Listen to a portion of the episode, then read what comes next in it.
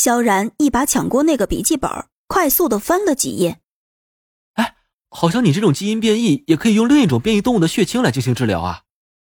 萧然高兴的说道：“哎呀，好了，关键是现在没有办法提炼出鳄鱼的血清呀。”宋菲尔明显有些急。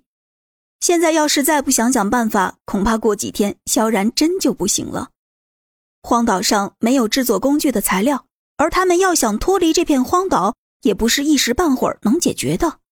一个个全部陷入了沉思。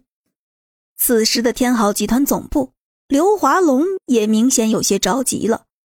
他刚才已经通过直播的画面看到了血清提取器的制作方法，根本不是荒岛能做到的。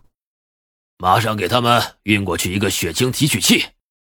刘华龙命令道：“要想继续赚钱，就得让萧然继续活命。”正好再发布一个任务，打赏金额达到一个亿，给主角提供血清提取器。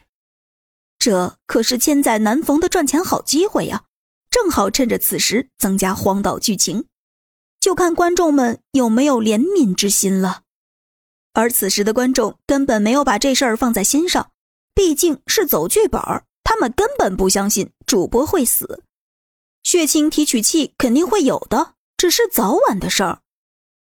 哎呀，都别哭丧着脸了，我感觉我身体素质不是问题，养活几只黄蜂还是可以的。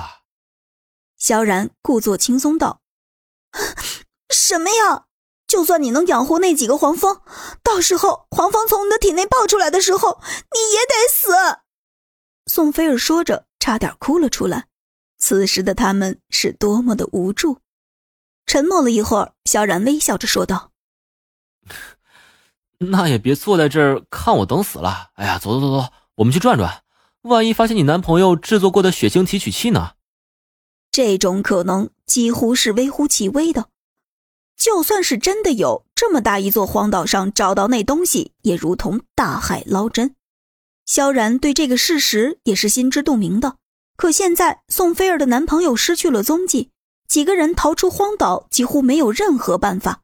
一旦萧然死了，只剩下这几个女人，想活下去也很难呢。啊，萧然，我不想你走。你走了，我们该怎么办啊？萧然，萧然，我还有好多话想对你说。我们现在现在已经离不开你了！